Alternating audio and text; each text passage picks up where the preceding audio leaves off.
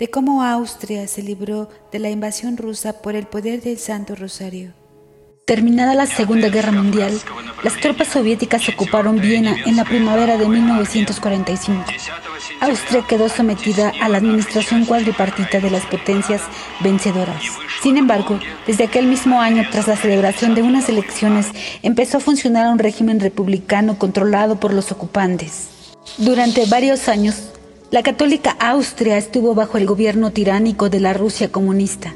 Un sacerdote, el padre capuchino Petrus Pavlicek, mientras oraba recibió una voz interior que le pidió, haz lo que te digo y tendrán paz. Fundó la Cruzada de Reparación del Santo Rosario en 1947 y pidió que por lo menos el 10% de los austriacos prometieran rezar el rosario diariamente para la intención de que Austria se liberase de la dominación rusa.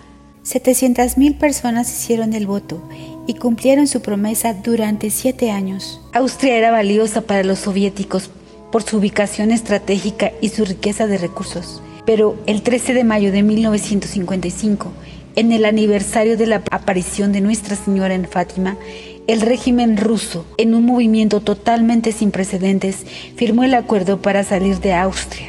Hoy en día, los historiadores y estrategas militares aún no pueden explicar cómo o por qué los rusos se retiraron de Austria.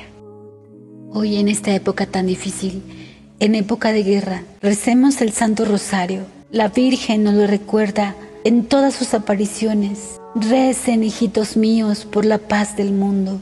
Hagámosle caso a Nuestra Señora del Cielo y recemos. Hay que comprometerse a rezar el Santo Rosario todos los días por la paz del mundo.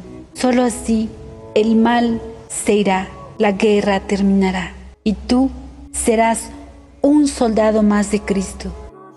Y con la Virgen María de la mano, hasta la victoria.